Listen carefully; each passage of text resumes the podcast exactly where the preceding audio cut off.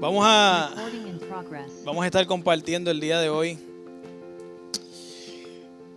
sobre algo que, se tituló sexualidad, titulé sexualidad como Dios manda. Y vamos a hablar, eh, vamos a hablar del diseño de Dios y lo que esté fuera de ahí no está en el diseño de Dios. Vamos a hablar del diseño de Dios. Eh, y, nos toca ver y estudiar, ¿verdad? La, forma en que Dios ve estos temas y a la luz de la escritura y, a la luz de lo que Dios eh, permite o no permite. Yo voy a hacer un disclaimer desde ahora. Yo no voy a hacer un llamado sobre el tema en particular. Sí va a haber un llamado a la salvación, eso sí me está. Pero yo no voy a hacer un llamado sobre el tema en particular. Así que permítete ser ministrado y tocado por el Espíritu Santo. Permítete, no, te, no, limites a lo que Dios va a hacer en tu vida por miedo a que, ay, después si paso el llamado y todo el mundo va a saber, no. no voy a, hacer, voy a pedir que todo el mundo se ponga de pie. Usted va a orar, usted se va a levantar y usted va a hacer una oración, ¿verdad? Según lo que Dios ministra a su vida. Pero no voy a pedir que levante la mano y pase al frente sobre este tema en particular. Ahora, yo sí le suplico que después usted me escriba y hablemos y busquemos las ayudas que tengamos que buscar al respecto. ¿Está bien? Lo digo para que usted se relaje y deje que el Señor haga lo que tenga que hacer. El día de hoy vamos a leer un poco el texto y luego vamos a pasar a la oración para continuar. ¿Está bien? Pablo escribe esta carta a la iglesia de Corinto. Pablo, escritor del Nuevo Testamento, más de la mitad del Nuevo Testamento, y escribió, eh, específicamente esta carta está en el Nuevo Testamento, ¿verdad? Y, Pablo es eh, apóstol de Jesucristo, escribió y enseñó a muchas iglesias eh, y estuvo, ¿verdad? Educando mucho y Pablo fue un maestro y, muy importante en lo que es la iglesia primitiva. Vamos a leer Primera de Corintios, creo que es el primero, el primero que tengo ahí, ¿verdad? Primera, la primera que tengo, Primera de Corintios 7, sí, adelante. Bueno, saquen sus celulares, saquen sus Biblias, aprendan sus celulares, abran sus Biblias, busquen este verso, Primera de Corintios 7, vamos a estar ahí para arriba y para abajo. Usted puede permitirse explorar el verso, explorar el capítulo mientras estamos en la predicación. Voy a hablar varias cosas que están ahí eh, y voy a, voy, a, voy a resaltar algunas otras. Vamos a estar leyendo el, el versículo 1. Dice así. Ahora en cuanto a las preguntas que me hicieron en su carta, le dice la iglesia de Corintios, es cierto que es bueno abstenerse de tener relaciones sexuales. Sin embargo, dado que hay tanta inmoralidad sexual, cada hombre debería tener su propia esposa y cada mujer su propio marido. Verso 7. Sin embargo, quisiera que todos fueran solteros, igual que yo, para que para pero cada uno tiene su don específico de Dios, unos de una clase y otros de otra. Efesios 5 y 1 de Corintios 7 son algo así como Apocalipsis y Daniel, que tú tienes que estudiar uno y estudiar el otro. Pues tú no puedes estudiar 1 de Corintios 7 sin estudiar Efesios 5, que habla también del matrimonio. Y voy a leer específicamente Efesios 5, versículo 3 que no haya ninguna inmoralidad sexual, impureza ni avaricia entre ustedes. Tales pecados no tienen lugar en el pueblo de Dios. Vamos a orar. Padre, en el nombre de Jesús, venimos ante tu presencia, Dios. Venimos con un corazón dispuesto a aprender. Señor, con, con una mente, Señor, dispuesta a ser renovada por tu palabra. Ayúdanos a entender lo que tú vas a ministrar hoy. Ayúdame a mí a no ser una piedra de tropiezo para el mensaje que tú tienes para la iglesia el día de hoy. Gracias porque tú hablas a nuestra vida a través de tu palabra, a través de muchas formas, pero también a través de la predicación. Gracias por mi amada iglesia, Señor. Gracias por mi amados hermanos. Permite que este tiempo sea un tiempo de bendición, un tiempo de restauración, un tiempo de confrontarse con la verdad, pero un tiempo de redención también, Señor, en sus vidas para tu gloria. En el nombre de Jesús. Amén. Bueno, hay algo bien curioso. Pablo comienza diciendo a las preguntas que ustedes me hicieron, ¿verdad? Eh, y es que esta, este, esta iglesia de Corinto, ella le escribe dos cartas. La primera, eh, le, le contesta varias cosas en los primeros seis capítulos, pero luego él decide tomar el resto de los capítulos del 7 al 16 para contestar todas las preguntas que tenía la iglesia. Una de las primeras preguntas, la primera pregunta que empezó a contestar fue sobre el matrimonio, la soltería y el sexo en el matrimonio. Y el sexo en la soltería. Eh, ¿Qué pasó? ¿Por qué decide, por qué ellos tienen preguntas sobre esto? Bueno, Corinto era una iglesia Corintio era una iglesia conocida por su inmoralidad sexual. Era muy pecadora. De hecho, había un verbo se llamaba corintiar. Algo, Lo, traducimos en español, no era así, era en griego, pero era corintiar. Y eso significaba, ¿verdad? Irte al desorden sexual totalmente. Eh, como está el pecado abundante en aquel momento, eh, también había un problema con una religión que era de la religión, eh, habían varias diosas en particular, no voy a hablar de ese detalle, pero sí, en ese tiempo la fertilidad era muy importante. La fertilidad de la tierra era muy importante porque ahí salen los frutos y de ahí comían, y también el ganado se alimentaba de ahí. Pero la fertilidad de la mujer también y de, de multiplicarse era muy importante porque quién iba a cuidar y mantener las tierras, ¿verdad? si, no era teniendo muchos hijos. Así que una mujer que no podía parir, que no podía tener hijos, ahora sabemos que los hombres también, ¿verdad? Es parte y parte, puede ser de las dos, que, no tengan hijos por, ya sea por el hombre o por la mujer. En aquel momento le echaban la culpa a la mujer, ¿verdad? Era fácil. Y entonces, eh, en, aquel momento era muy importante ser fértil, tanto la mujer como la tierra. Y porque la, la vida, la fertilidad, tanto de la mujer como de la tierra, dependía de su vida. Si no había comida, no había vida. Y si no habían hijos, ¿quién iba a cuidar y defender las tierras? su vida y su propiedad dependía de la fertilidad. En esa dirección había un culto, culto religioso, donde la diosa de la fertilidad se le adoraba de qué forma? Teniendo sexo en el templo. Y se prostituían. y esa era la forma de adorar a esa diosa de la fertilidad. Había mucha prostitución, había mucho desorden. Y entonces la iglesia empieza a ver el sexo como algo malo. Y le dicen, espérate Pablo, aquí hay un montón de gente que está a lo loco con esto de la fertilidad y con este, con este, con este culto a esta diosa. Y yo creo que los cristianos debemos entonces de abstenernos del sexo porque entonces el sexo es lo que es malo. Pablo le contesta con esto, ¿ok? Le dice más, le dice, no dejen de tener sexo, el verso 5, no lo tengo aquí, dice, no dejen de tener sexo unos con otros, de tener relaciones sexuales entre matrimonio, para que Satanás, ¿verdad? No tome ventaja de ustedes. Vamos a hablar un poco de eso después. Pero Pablo está diciendo y está aclarando las reglas de las relaciones sexuales en base a que la iglesia pensaba que tener sexo, incluso en el matrimonio, era pecado porque el sexo en sí mismo se convirtió en el objeto del pecado. ¿Es, es pecado tener relaciones sexuales en matrimonio? No, es muy bueno. Qué bueno que Dios lo inventó. Ese es el marco de referencia para las relaciones sexuales, el matrimonio. Ese fue el diseño de Dios. Ahora, Corintio, Puerto Rico, inmoralidad sexual. ¿Estamos muy distintos a Corintio? No, no estamos muy lejos. Podemos acostarnos hoy sin tener alguna imagen o algún encuentro con algo sexual. Muy probablemente no.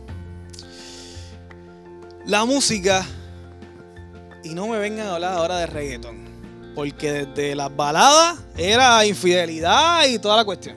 ¿eh? Ahora el reggaetón es pornografía auditiva, ya se fue a otro nivel, ¿verdad? Pero, pero la música siempre ha sido impura sexualmente, ¿verdad? Desde que tenemos memoria, estoy seguro de que usted tiene memoria, los cantantes y no hablemos de, de, otra, de otras cosas en cuanto a lo que es sexualidad y lo que es el, marco sexual de lo que establece Dios. La música siempre ha sido, eh, siempre ha, fomentado o ha exaltado la impureza sexual. Las series de televisión, las series fuertecitas, ¿qué son?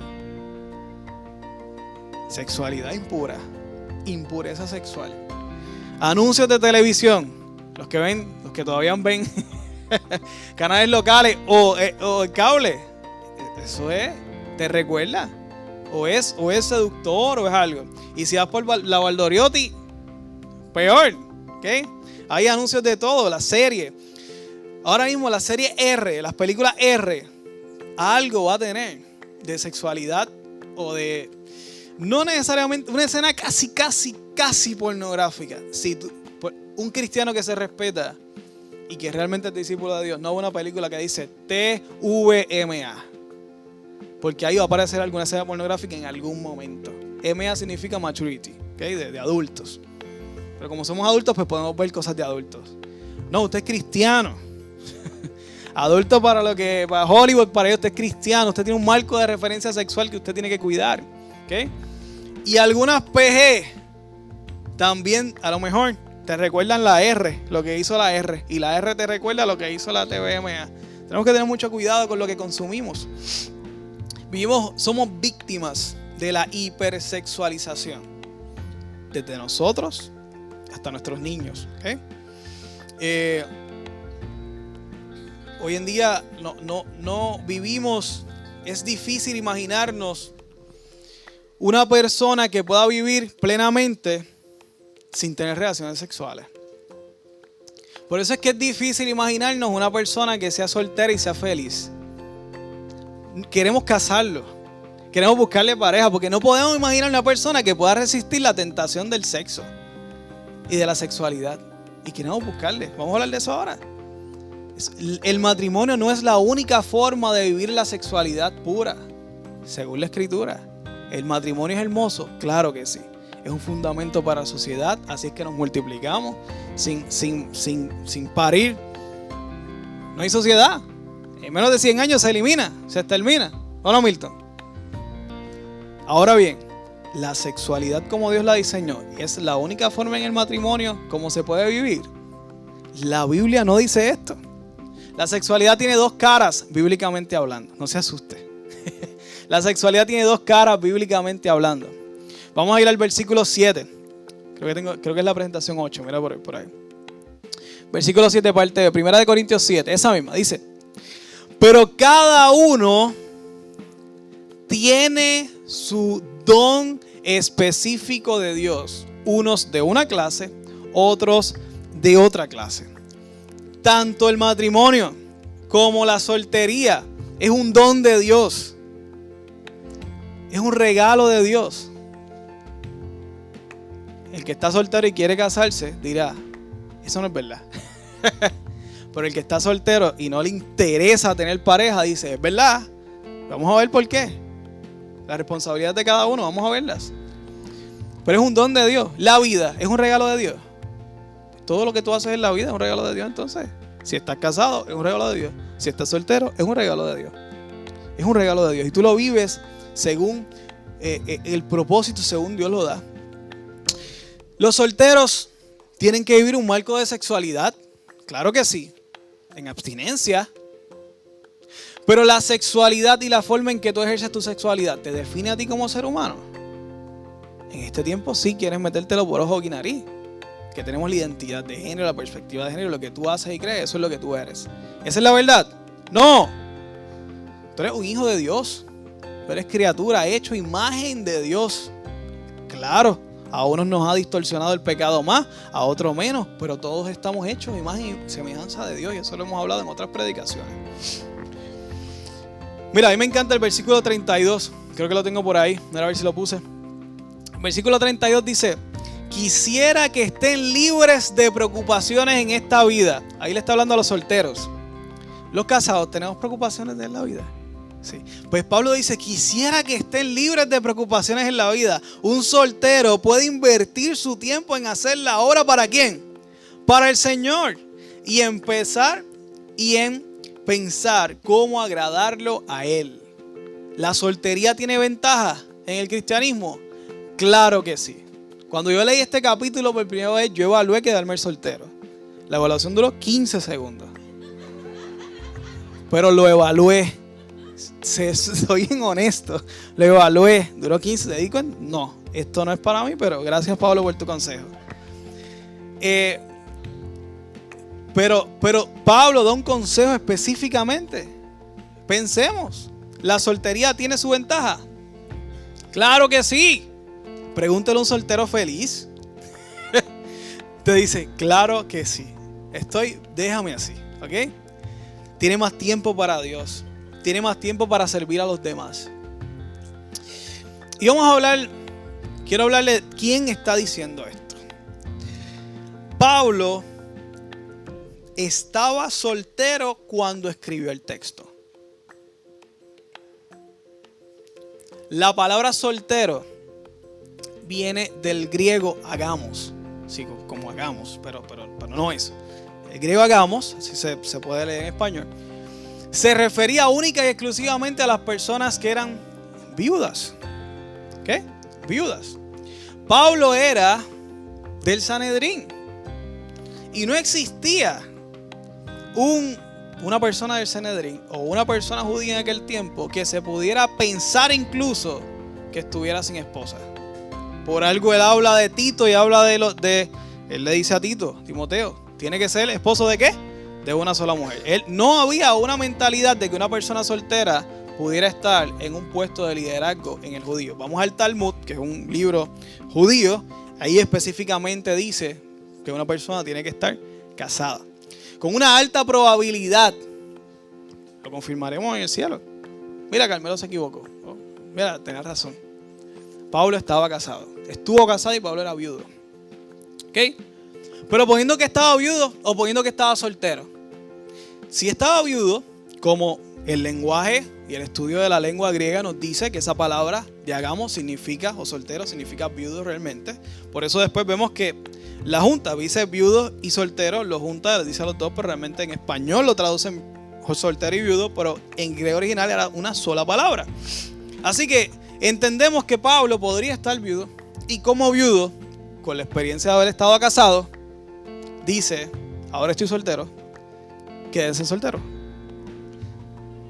Y él lo dice en varias instancias en ese capítulo. Léalo, léalo con calma. Primera de Corintios 7 lo dice. Estar soltero es una bendición. Casados. El soltero tiene que vivir. el soltero tiene que vivir entregado su vida a quién? A Dios. Y a Dios únicamente a Dios. Pero ¿y el casado? El casado tiene que someter su vida a su cónyuge.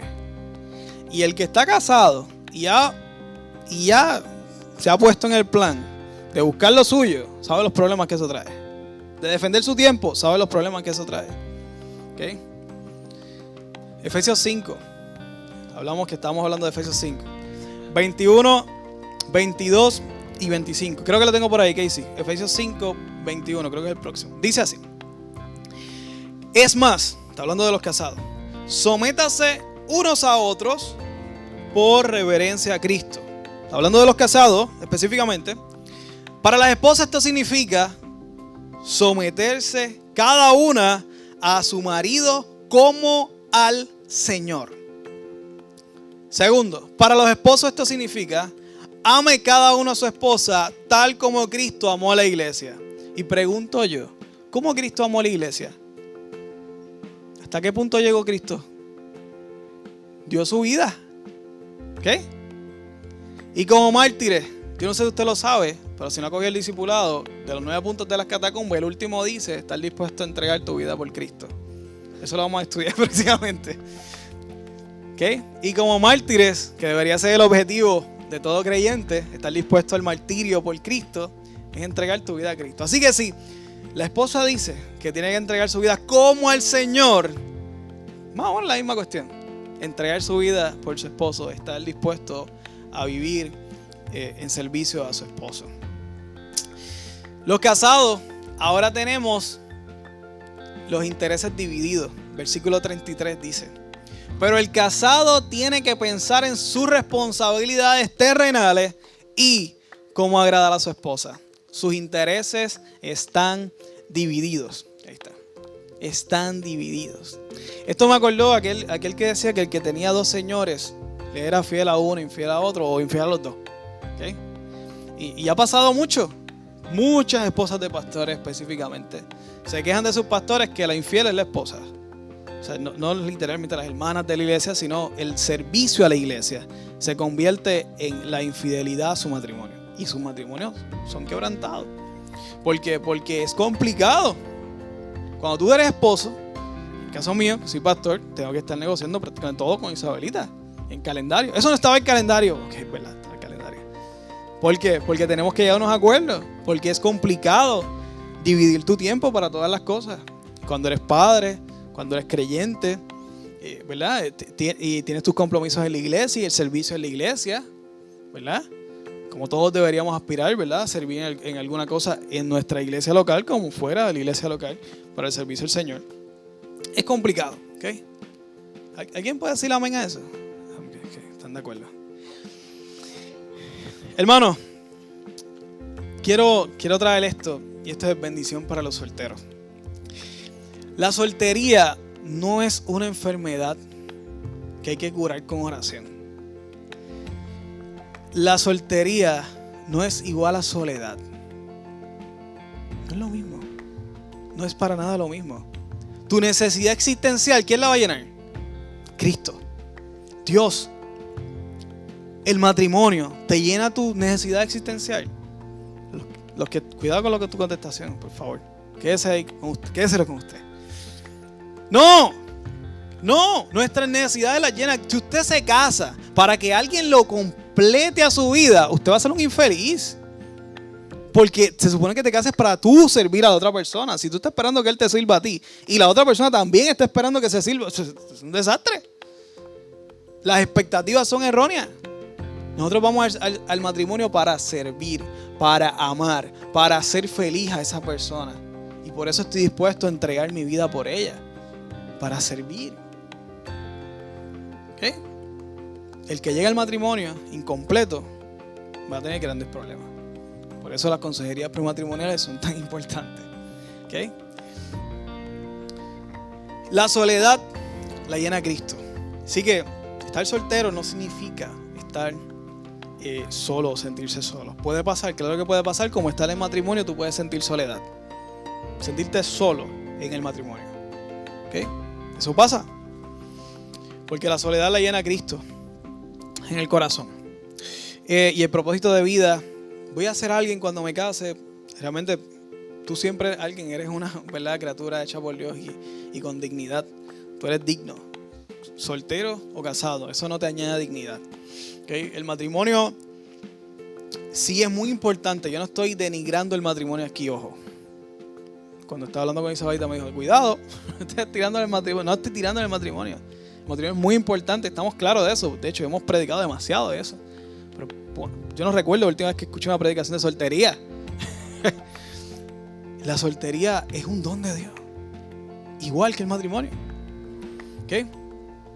Así que, si el hermanito o el hermanito está soltero, deja de estar empatándolo con cualquiera. Si no le pidió oración, no, le, no esté orando por el siervo o la sierva que le llegue. Si te pidió oración, pues ora y ayuna con el hermano. Pero si no te pidió oración, deja de estar buscándole, empatándole con la gente. ¿Ok? Tu buena intención, tu buena intención podría convertirse en una piedra de tropiezo y de hecho una oportunidad de Satanás mismo para lo que la persona ya llegó a estar en paz. Yo voy a estar soltero, voy a estar soltera y estoy bien con eso usted le puede empezar a meter la idea que pueda complicar la vida. Así que, si el soltero no te pide oración por el siervito o la siervita, no ore. no ore. Vamos a ser prudentes con eso. Y, y, tú decirle, no, es que tienes que tener familia. Mira, un soltero en la iglesia de Jesucristo. ¿Sabes quién es la familia del soltero en la iglesia de Jesucristo? ¿Quién? Tú. tú y yo. Entonces decirle al soltero decidió que tú eres su familia, decirle tienes que tener familia. Es como, que, no, si quieres tú, yo quiero que tú seas mi familia. ¿qué? Así que vamos a dejar que disfruten tranquilos su soltería. Porque si lo está disfrutando, está mejor que los casados. ¿okay? Está mejor que los casados. Yo tengo un feliz matrimonio. Pero definitivamente los solteros tienen ventaja. ¿okay? Y yo tengo otras ventajas. Por eso la palabra dice que el que, si estás soltero y te vas a quemar, o sea, que vas a pecar, que no vas a poder aguantar tus deseos de satisfacer tus necesidades sexuales, pues entonces, cásate. ¿Ok? Cásate por eso. Dios no quiere que tú peques. Pero si puede aguantar, pues aguanta. Y deja al soltero ser feliz. ¿Ok? Vamos, vamos a orar por ellos. Yo oro personalmente por los solteros. Yo, yo, desde mi estado de casado, yo pienso que es difícil. A lo mejor ellos piensan lo mismo. a mi lado, ¿verdad? Eh, eh, pero, pero para mí es difícil. Yo oro por ellos. ¿verdad? Para que, para que puedan mantener sus decisiones y que puedan ser fieles a Dios. La soltería es un don, de, un don de Dios también, de igual manera que el matrimonio. ¿Se entendió eso, verdad? Sí, ok. Pureza sexual en la actualidad. Vamos a leer Efesios 5.3 nuevamente. Que no haya ninguna inmoralidad sexual, impureza ni avaricia entre ustedes, tales pecados no tienen lugar en el pueblo de Dios. Voy a hacer una pregunta. ¿Las tentaciones de los casados son muy diferentes a las tentaciones de los solteros? No. ¿Sexualmente hablando? No. bueno, casi nada. ¿No? Eh, ¿La pornografía será una tentación para ambos? Sí. ¿La masturbación puede ser una, una, una tentación para ambos? Sí. La codicia, mirar, alimentar las pupilas, que le decían antes, a tiempo no escuchaba eso. ¿Es una tentación para ambos? Sí. ¿Qué dice Jesús? Que si tú miras y codicias, ya adulteraste en el corazón. Vamos a hablar de la palabra adulterio más adelante. La, la tentación al deseo del mismo sexo, o sea, homosexualidad, ¿es solamente para los solteros? pecado como cualquier otro. ¿Ok? Comienza por una tentación, como cualquier pecado. Estoy hablando de la atracción por el mismo sexo. Un alcohólico que fue libertado del alcoholismo, lleva 20 años. Todo el mundo pensaba que la cirrosis le iba a alcanzar y Dios lo libertó. Después de 20 años más, ¿podrás seguir teniendo tentación con beber? Claro. ¿Eso fue que Dios no hizo la obra completa? No. Reconocer nuestras tentaciones nos hace reconocer nuestra necesidad desesperada de Cristo. Y eso es lo que nos lleva a la intimidad que nos estaba hablando Eli. Nuestra identificar y reconocer nuestra tentación es reconocer nuestra necesidad desesperada de Cristo. ¿Es posible que un cristiano lidie con tentaciones? Claro, claro, claro que sí. ¿Y es posible que un cristiano lidie con la tentación de la homosexualidad? Casado. Claro que sí. ¿Es, posible que un cristiano lidie con la tentación de la pornografía? estadísticas son abrumadoras. De la masturbación, increíble. Las estadísticas están choretas sobre ese tema. Hay que trabajar, hermano, en la resistencia a nuestras tentaciones. Resistir a Satanás. ¿Para qué? Para que huya. Solos, no. Si has pasado por esto y has estado solo, sabes que es bien difícil hacerlo. Sabes que necesitas ayuda y apoyo. ¿Okay? Corinto no es muy distinto a Puerto Rico. Nuestra cultura está altamente sexualizada. Y a lo mejor no tenemos un templo. Sí, puede que sí. los centros de prostitución. Algunos centros de, voy a eso, algunos centros de, masaje igual. Hay centros de prostitución y todo eso. Eh, pero hermano, hoy tenemos el sexo, no tenemos que ir muy lejos, hoy tenemos el sexo en nuestra mano. 24/7. Configurado para ti. Eh, hay, un verso que dice que de la abundancia del corazón habla qué? La boca. Me acuerdo cuando salieron las redes sociales, decían mucho, de la abundancia del corazón habla tu qué? ¿Te acuerdas? Tu Facebook. Lo que tú ponías Lo que tú ponías en Facebook hablaba de tu corazón. Pero eso ha sido peor. Lo que te aparece en tus newsfeed habla de tu corazón. Porque lo que te aparece ahí, cuando tú estás scrolleando en, en, las redes sociales, lo que te aparece ahí es lo que a ti te gusta. Porque las redes sociales saben lo que a ti te gusta. Lo que aparece ahí es lo que tú le estás dedicando tiempo. Porque créeme que el producto de las redes sociales eres tú y tu información. Eso lo sabemos. Venden nuestra información, nos venden productos a nosotros. Y quieren conocerte más para darte, venderte y sacarte el dinero posible. Eh, el teléfono sabe lo que nos gusta, lo que buscamos, lo que ves, los stories, ¿verdad? Estás scrolleando, lo que sea, estás descubriendo cosas en Instagram, Facebook, cualquier red social, y tú eh, estás viendo algo, te salió ahí, porque las redes sociales son muy intencionales. Quieren, si saben que tú eres hombre, te ponen 20 mil cosas de mujer, aunque tú no pongas nada. Te ponen eso. Y si las has buscado antes, peor. Te llenan y te, sugieren, mira, esta amiga. Y tú ves la foto de perfil, ¿qué es esto? Y ¿qué es eso? Yo no sé, sale. Las redes sociales son así. No son neutrales. Por favor, no sea inocente son neutrales. Y usted scrollea y está viendo un video y de momento lo dejas ahí y pausaste un poquito y después lo seguiste. Esa pausa que diste la estás leyendo. Algo te gustó. Y te lo vamos a poner a repetir hasta que caigas, hasta que consumas lo que ellos quieren. ¿ok? Y ahora con todas las cuestiones, eh, ¿verdad? Eh, inteligentes, tú le puedes decir, eh, Le puedes hablar al teléfono y te contesta. Yo le deshabilito esas cosas, para mí eso es bien, bien psycho. Pero, pero tú le contestas las cosas, la de Amazon en la casa, ¿cómo es que se llama? Alexa. Tú le hablas. ¿Tú qué información? ¿No te ha pasado que hablas de algo y te aparece en el celular lo que tú hablaste? Eso, es bien, eso, está bien creepy, ¿verdad? ¿Y tú crees que esa información no la van a coger para, para promocionarte otras cosas? Lo que tú estás hablando con tus panas, con tus amigas, ¿tú crees que no sale ahí? ¿Tú crees que no forma parte de lo que te están proyectando en tus newsfeed? Claro que sale. Todo lo que hablamos, todo lo que somos, hoy las redes sociales proyectan todo. Y eso nos complica nuestra pureza sexual. Porque hoy lo que vende más es el, sexo. Es la impureza sexual. ¿Ok? Quiero decirle algo a los casados. Bueno, y a los solteros también. Fidelidad no es. Yo le soy fiel a mi esposa de verdad, sí, yo nunca me he acostado con otra mujer. Nunca. Te voy a decir una cosa. Eso es una partecita de lo que realmente es fidelidad. Eso no necesariamente es todo fidelidad. La palabra dice que con que tú mires y codicias ya adulteraste en el corazón. ¿Sabes lo que es adulterio? algo adulterado se utiliza más para, para líquido, ¿verdad? Yo creo que en el laboratorio tú lo usas más.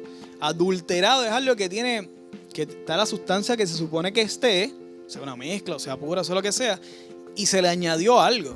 No está como se supone que esté. ¿Ok? Ah, no está en su estado original. O como se diseñó, porque a lo mejor es un diseño, ¿verdad? Y, está adulterado, se le añadió algo más. Yo creo que las bebidas alcohólicas también se utilizan mucho. Eh, impureza es algo que no está qué? Puro. Más o menos lo mismo, ¿no? Impureza sexual y adulterio se parecen las palabras. Las cosas no están como se supone que estén. ¿Adulteraste en tu corazón? Bueno, porque no se supone que tú estés mirando para el lado. La bendición que tuvo Adán es que no tuvo otra opción. es la bendición. Para Adán, Eva era la mujer más hermosa de la vida. Es más, yo creo que él ni tenía claro el concepto belleza, porque con qué iba a comparar. Era eso. Cuando nuestros ojos están cautivos a nuestras esposas, cuando nuestros ojos están cautivos a nuestros esposos, tú no tienes para qué comparar. Y eso, eso es. Eso es un macharrán. Y esa es tu esposa. Tu amada esposa y tu princesa. ¿Ok?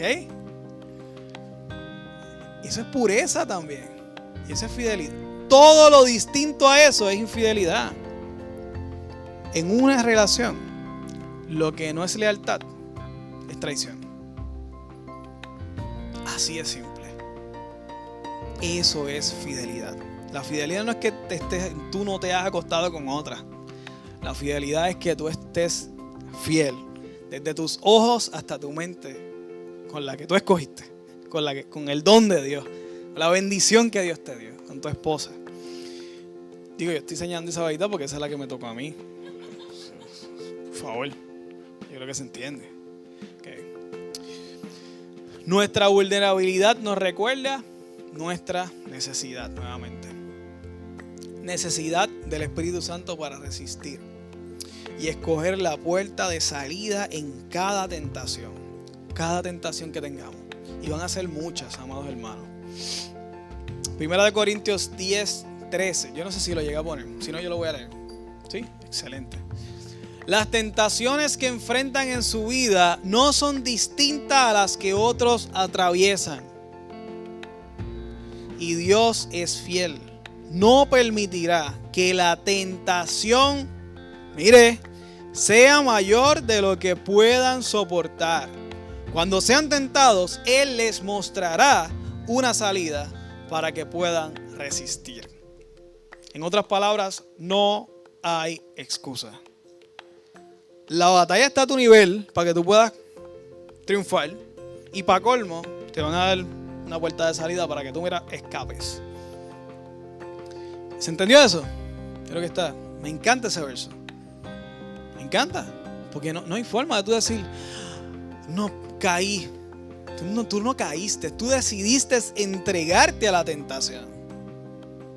Es, que el Satanás me tomó y, y, y pues ¿Le hiciste fiel a tu esposa? Sí, le fui infiel a mi esposa. ¿Y cómo pasó eso? Mira, no sé.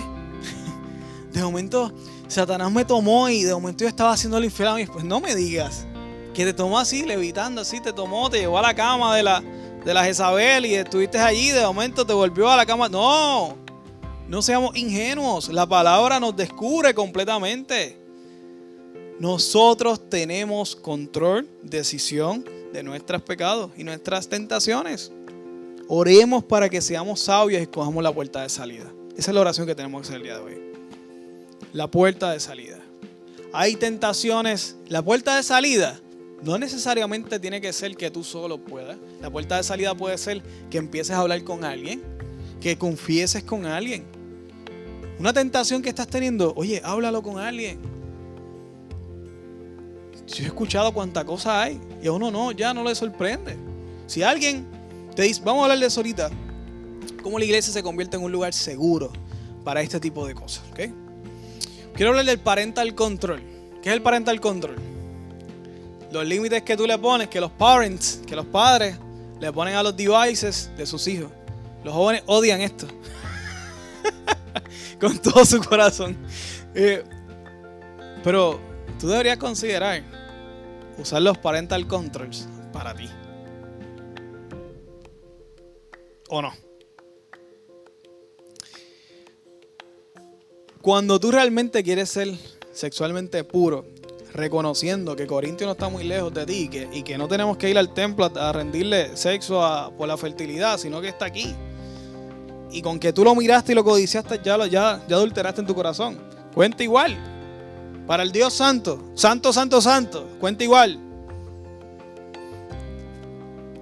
Nosotros tenemos que ponernos límites reales. Si tú realmente quieres meterle mano a este tema en tu vida y salir de esto, ponerte límites reales. Límites de tiempo, de pantalla. ¿Ok? Poner la computadora en un lugar que sea visible. La computadora que sea que cuando la gente entre pueda ver y tú sepas que te pueden coger en cualquier momento. Eso nada más, créeme que te va a poner a dudar. Entre otras estrategias más que podríamos hablar. Muchas cosas que se pueden hacer prácticas, que no toman ni que, que te van a ayudar, que son como un empujoncito para, ayudarte, que ya tú las planificaste antes y te ayuden a ganar la batalla. Hay muchas cosas que se pueden hacer. Hay códigos que tú puedes poner en tu celular para, para páginas extrañas. Yo soy un experto en ese tema. Un día te voy a traer a dar una charla. De verdad. la primera risa fue No, no, pero es que tenemos que, oye, la parte de la iglesia es apoyarnos en estos temas. Yo quiero, yo quiero ser puro sexualmente, yo quiero que ustedes sean puros. Y, parte de lo que tenemos que hacer es compartirnos, ¿verdad? Estas herramientas. y hacer lo que sea necesario para hacer si realmente te interesa la salvación, si realmente te interesa tu vida espiritual. Es mejor llegar al cielo sin una mano que con una mano y, sin llegar. Yo creo que es mejor llegar al cielo sin redes sociales, sin celular, pero estar allá, que tener tus redes sociales al día y no estar allá. Yo creo que se entiende lo que quiero decir, No, ¿cómo es posible? Mi serie favorita de Netflix, ¿cómo voy a dejar de verla? Porque tiene escenas un poco fuertecitas. Hay un meme que, es, un, señor que se para así y mira a otro. ¿Lo han visto? Como que es como, tiene facciones como de India. Eh, y, he visto varios que dicen, lo estaba buscando para proyectarlo y se me pasó. Pero nada, se lo voy a tirar por el, por el chat vida para que se rían. Y, yo me imagino un, un mártir que fue devorado por un león, que fue quemado como antorcha viviente en los tiempos de, del tiempo de Roma, mirándote, tú diciendo que, ¿cómo es posible una serie de Netflix? Decimos que queremos dar nuestra vida por Cristo y que queremos hacer todo para Él. Dios es hermoso, es lo mejor que ha habido en la vida, pero no me toque. No me toque mi entretenimiento. Yo sé que es fuertecito. Bueno, seamos intelectualmente honestos. Fuertecito es pecaminoso. Vamos a hablar claro. Fuertecito o, es morboso por la acción y la sangre. Eso, ahora eso es otro tema un poquito más amplio. Pero si es sexualmente hablando explícito, es pecaminoso. Un cristiano no tiene que consumir sexo o escenas sexuales que no sean de tu cónyuge. Ese es el marco de referencia bíblico. Si te interesa agradar a Dios, eso es lo que hay. Si no te interesa agradar a Dios, tú tienes derecho a pecar. No te lo aconsejo. Pero tú tienes derecho a hacerlo. Pero si realmente quieres meterle a esto como se supone y ser creyente y ser un discípulo de Dios como Dios manda, ese es el marco de referencia. Nuestra sexualidad está totalmente secuestrada con una persona. Si estás casado, si no estás casado, la razón para que Pablo dice cásate es para que no te quieras con su, ¿verdad? No, puedas aguantar tus deseos sexuales. Y este tipo de series, que son fuertecitas, ¿qué, qué provocan? ¿Te llevan a eso? Te llevan a eso, a no poder contener tus deseos sexuales. Pero hay esperanza en Cristo Jesús. Siempre hay esperanza en Cristo Jesús. Cualquiera que sea tu tentación, ya sea de pornografía, ya sea de, masturbación, ya sea de incluso homosexualidad, en Cristo hay esperanza. Siempre hay esperanza. La iglesia, Milton siempre nos ha enseñado que la iglesia es qué? ¿Un hospital de qué? Hospital de pecadores. La iglesia debe y sueño que sea el lugar seguro para que un pecador venga a confesar su pecado. Para que un tentado pueda confesar su tentación. Si no es la iglesia, ¿qué lugar en el mundo un tentado puede sentirse seguro a confesar? Ese es mi deseo. Que como iglesia nos convirtamos sigamos mejorando aún más en ser el lugar para que un tentado pueda venir y confesar su tentación y que encuentre fortaleza, herramientas, consejería aquí, en este lugar, en el lugar donde Cristo restaura pecadores, fortalece personas, restaura matrimonio, restaura familias, restaura adicciones y tentaciones y las lleva a la cruz y la restaura para su gloria. Si alguien te confiesa un pecado, por favor, no te quedes con la, con la quijada abierta. ¿Cómo es posible? Si alguien te confiesa un pecado, por más que te sorprenda, sea aquí, sea en tu trabajo, ustedes son luz donde quiera que ustedes están. Y ustedes van a ser, ustedes son identificados como personas útiles para salir de, una tentación donde una persona está totalmente desesperada. ¿okay? Ustedes van a ser identificados. Y yo sé que algunos de ustedes podrían decirme, sí, es verdad, ya he pasado por esto. Usted no se sorprenda. Usted dele las gracias. Dele las gracias. una persona confiesa un pecado, usted le dé las gracias. Gracias por confiar en mí. Aunque usted no tenga un pepino de idea qué hacer con ese caso, usted le da las gracias. Ora por él, o le dice, yo creo que tú debes buscar ayuda, qué bueno que me lo dijiste, eso es un gran primer paso. El lugar seguro donde una persona puede encontrar dentro de su distorsión por el pecado, todos estamos distorsionados por el pecado de nosotros, de otros hacia nosotros, pero es la iglesia el lugar donde restaura, donde Dios restaura personas. Y bueno, está la consejería pastoral. No sería la primera vez que yo ayudo a caminar a una persona a salir de la pornografía, a salir de la masturbación, con éxito. Esto pasa mucho, ¿ok? En todas las edades, ojo, casado, soltero, divorciado, viudo, lo que sea. Pasa todo el tiempo. Hay herramientas para trabajarlo. No eres una cosa rara en el mundo. La Biblia lo dice. Ustedes no están tentados. Ustedes están tentados igual que la, que otras personas, lo, leímos ahora. Otras personas han pasado por sus mismas tentaciones.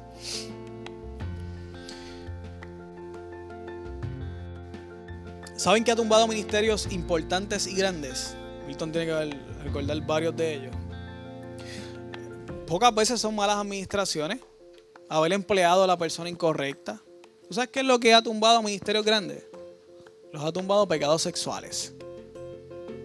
Pecado sexual tumba lo que sea. Y el enemigo lo sabe. Tumba lo que sea. Eh, ¿Se imaginan la fiesta que haría Satanás con cada uno de nosotros y más si yo caigo en una inmoralidad sexual? ¿Ustedes se imaginan la fiesta que haría Satanás?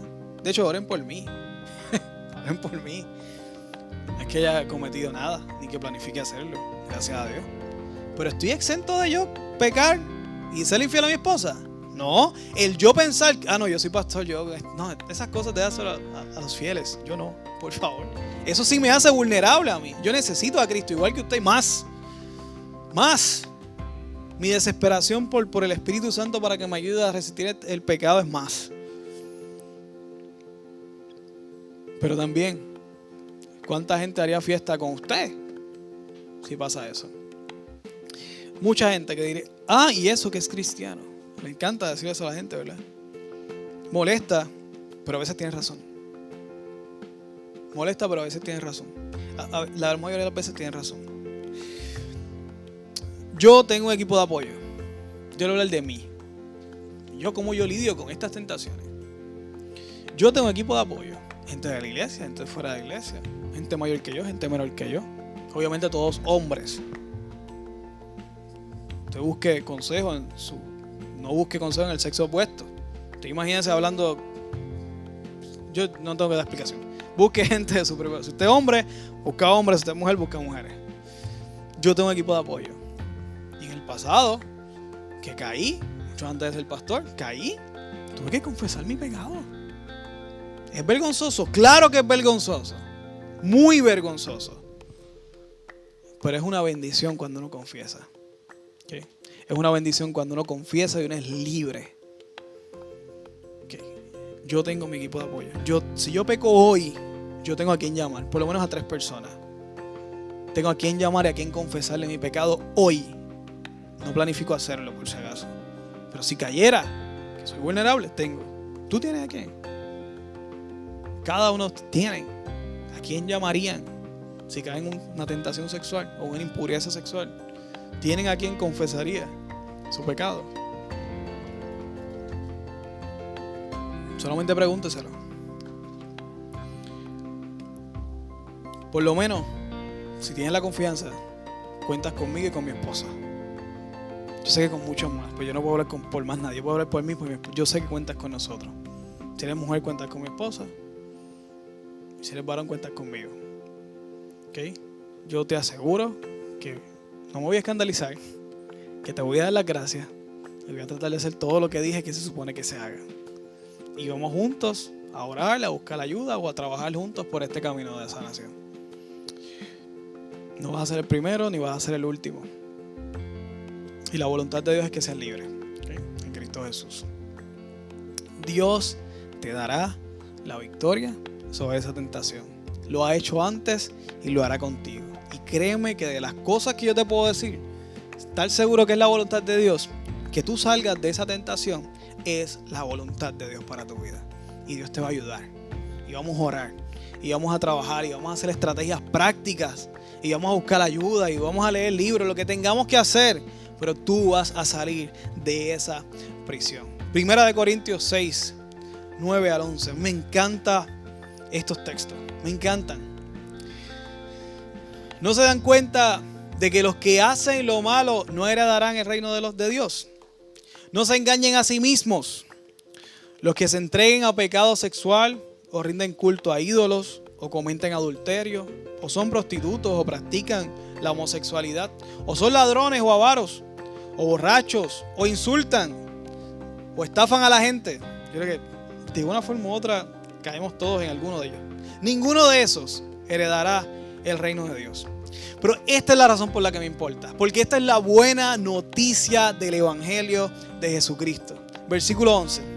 Algunos de ustedes antes eran así. Pero fueron limpiados, lavados. Fueron hechos santos. Fueron hechos justos ante Dios. Al invocar el nombre del Señor Jesucristo y por el Espíritu Santo de nuestro Señor. Hay esperanza en Cristo Jesús. Aún ya en la iglesia de Corintio, contestando las preguntas, Pablo ya había identificado a algunos que eran así, ya no lo eran. ¿Ustedes vieron los pecados que habían ahí? ¿Ustedes vieron esos pecados? Y él dice que en la iglesia de Corintio había gente que era así, pero que Dios los había restaurado. ¿Hay algo imposible para Dios? En Cristo Jesús hay esperanza. Juan 8:36. Sé libre en Cristo Jesús. No sé si lo tengo aquí. Si no lo leo. Juan 8:36.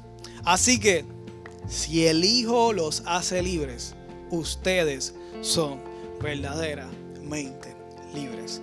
Vivir en el pecado de una tentación atados por la pornografía, atados por la masturbación, atados por un pecado que cometieron hace tiempo, por infidelidad, por impureza sexual, por tentaciones. Y no puedes salir de eso. Porque estás en tu, en, tu trabajo. O porque estás en otro lugar y no sabes qué hacer. O porque te están hostigando y no sabes qué hacer porque sería un revolú. O, o porque has ya sucumbido o te has entregado a ese pecado o específicamente, hermano, el pecado de la homosexualidad en el cristianismo. Eso es más común de lo que pensamos. La tentación, la homosexualidad es una tentación. Y se trabaja como cualquier tentación, resistiéndola y volviendo al diseño de Dios. Si usted está batallando con alguna de estas cosas, yo le invito yo les suplico que no se quede encerrado en esa cárcel, que sea liberado por la sangre de Cristo. Yo me estoy dispuesto a ayudarle. Pero si usted no tiene la confianza, yo no lo puedo culpar. La confianza es lo que se cultiva. Si yo no le he hecho, pues mala mía. Pero te, motiva a que busques en quien confíes. Y busques y salgas de esa prisión. Y vas a ser verdaderamente libres porque el Hijo te quiere libertar. Dio su vida. No va a querer libertarte. Dio su vida en la cruz. Hay que romper esas cadenas. Las cadenas muchas veces del silencio son muy fuertes. Y mientras más pasa el tiempo, más fuerte. Y hay un engaño bien grande que dice que el tiempo todo lo cura. Mentiras. Mentiras. Quien cura el pecado, ¿sabes quién es? Cristo. Y para eso hay que confesarlo. El tiempo no cura. Las heridas hay que trabajarlas. Las heridas hay que buscar sanidad en ellas. Hay que confesar. Y vas a comenzar desde el día de hoy, si así lo decides, podrías comenzar una hermosa aventura de sanidad y poder experimentar la liberación más grande en tu vida. Tuviste una ya, si eres salvo, si has aceptado a Cristo como tu Salvador, ya tuviste una grande, pero puedes tener una muy grande también en esta liberación de esta tentación, de este pecado. Yo te pido que si tú no has entregado tu vida a Cristo, voy a hacer un paréntesis de este tema. Si tú no has decidido, los que nos están viendo por Zoom, aquí presente, si hay algo en tu corazón que no te que no te da convicción de que eres hijo de Dios como dice Romanos 8:16. Si hay algo en tu corazón que te dice, mi vida tiene que ser retornada a Cristo nuevamente. Y hoy tú quieres dar ese paso, yo te invito a que tomes la mejor decisión de tu vida. Tomes la mejor decisión de tu vida y entregues tu corazón al Señor. Te motivo a que lo hagas. Si lo quieres hacer hoy, vas a hacer felices a muchos. Pero sobre todo, vas a aprender el gozo de tu salvación. Vas a disfrutar el gozo de la salvación. Que es el regalo y el milagro más grande que se puede experimentar en la vida es la salvación. Voy a pedirle a todos que se pongan de pie. Que cierren sus ojos. Y perdonen que le pida, ¿verdad? Que sea tan directivo. Pero, pero se los ojos. Yo sé que el Señor hoy ha hablado a más de uno. Y a más de una. Yo te suplico que ahí donde estás, Olvídate de quién estás pensando, porque el Señor quiere hablarte a ti. El Señor quiere hablarte a ti. Dentro de nuestra cultura hipersexualizada, puro sexualmente, difícilmente lo vamos a lograr sin Cristo. Solo te pido que ahí donde estás, tomes una decisión hoy que cambie tu vida. Tomes una decisión de comenzar a ser libre en el nombre de Jesús y experimentar la libertad que ahí prometió el Señor que el que el Hijo libertare será verdaderamente libre. No te voy a pedir que veas ninguna señal. Solo te pido que ahí donde estás, inclines tu corazón al Señor y hables con Él. Padre, en el nombre de Jesús, Señor, venimos ante tu presencia, Dios.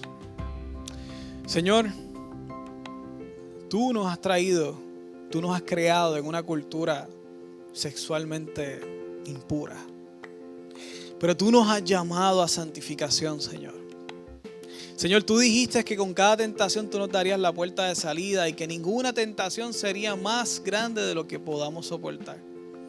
Padre, yo te suplico en el nombre de Jesús que hoy aquellos corazones, aquellas personas que han tomado la determinación de ser libres, de romper con las cadenas del silencio, de empezar a trabajar estratégicamente, espiritualmente, Señor, esta tentación o este pecado.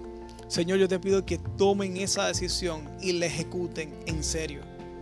Que, que se comprometan con ellos mismos, con su propia dignidad, pero sobre todo contigo, Dios. Señor, ayúdanos a ser una iglesia que podamos recibir a todo tentado que sea el lugar seguro para confesión de todo tipo de pecado. Que sea el lugar seguro para el rescate de cada tentado, Señor. Que nos convirtamos y que seamos cada vez más un lugar seguro para el pecador. Somos un hospital de alma. Somos un hospital de pecadores. Todos reconocemos la necesidad desesperada que tenemos de ti. Señor, ayúdanos a ser vulnerables. Ayúdanos a ser transparentes. Ayúdanos a tener la valentía de confesar. Señor, porque queremos ser verdaderamente libres. Yo te pido que bendigas a cada hermano que ha tomado una decisión en su corazón hoy. Señor, si hay alguien que quiere entregar su vida a Cristo, pero a lo mejor no sabe ni cómo hacerlo, Señor. Padre, que, nos deje saber de alguna forma, que se comunique con alguien, que es que comunique con alguien y lo diga. Y Señor, sea aquí, Señor, sea lunes, sea martes, recibir personas, escribir nombres en el libro de la vida siempre es una fiesta para ti, Señor. Te pido en el nombre de Jesús que nos bendigas, que nos ayudes a llevar este mensaje, compartirlo, Señor, respetar a nuestros hermanos en sus condiciones, de su, de su sexualidad como quieran vivirla, Señor, dentro del marco de Dios, dentro de tu marco y dentro de tu diseño, Señor. Yo te pido que, que, que bendigas nuestra iglesia con amor, con perdón, con sacrificio, Señor. Gracias por este tiempo. Gracias por este tiempo, Señor. Ayúdanos, Dios, a tener un compromiso mayor contigo. Ayúdanos, Dios, a tener un compromiso mayor en nuestra intimidad. Y ayúdanos a ganar estas batallas de rodillas, orando, clamando, pero también confesando y buscando la ayuda que tú nos has dado, escogiendo la puerta de salida correcta, Señor. Gracias, Dios, por lo que estás haciendo y por lo que harás en la vida de todos nosotros. En el nombre de Jesús. Amén. Y amén. Denle un aplauso, Señor.